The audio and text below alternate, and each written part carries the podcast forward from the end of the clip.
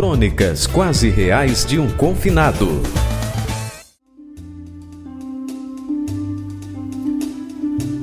Vivere ancora soltanto per un'ora.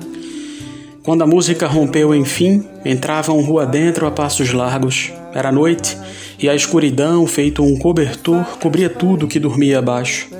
A chuva que caía encharcava tudo ali, vivo ou morto.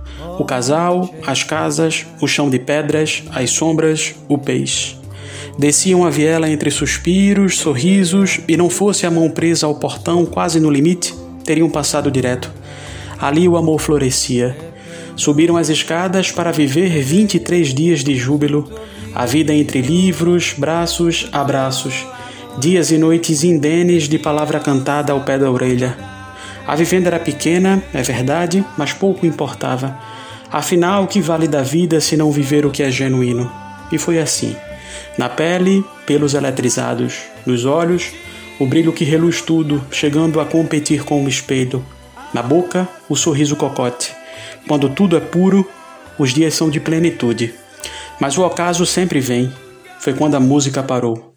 João e Maria não viram, mas quando subiram as escadas, na mesma noite em que o breu cobria tudo, trouxeram também para o covil do amor o vigésimo quarto dia, a página virada no calendário o dia em que o presente fez-se passado. A ruína tiracolo subiu as mesmas escadas, entrou despercebida, espiou os dois por detrás da porta, escondida na sombra. Foi encostando aos poucos, recuando às vezes, até que o laço afrouxou. No dia em que João foi embora, chovia, como no dia da chegada. Aliás, foi a chuva que lavou o rosto choroso. A volta para casa começou na parada de ônibus, entre soluços abafados pela máscara anti-Covid-19.